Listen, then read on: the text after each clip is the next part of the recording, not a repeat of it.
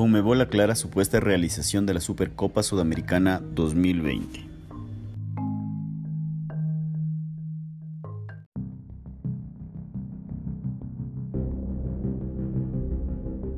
A partir de las declaraciones del presidente Alejandro Domínguez, el organismo continental sostuvo que como la FIFA aún no define el formato ni la cantidad de los equipos que participarán en el Mundial de Clubes 2021, se mantendrá a la espera de una resolución para proponer un sistema de clasificación.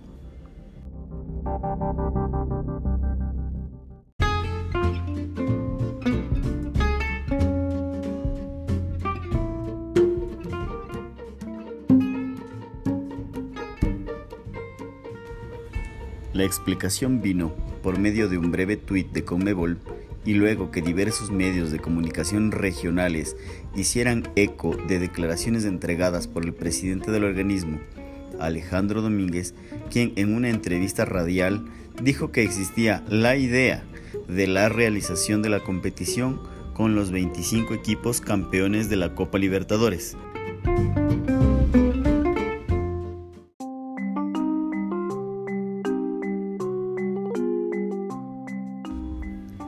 FIFA aún no definió el formato ni la cantidad de los equipos que participarán en el Mundial 2021. Conmebol esperará esas definiciones para proponer un sistema de clasificación. Los mensajes que corren no son oficiales, estipuló el ente rector del fútbol sudamericano.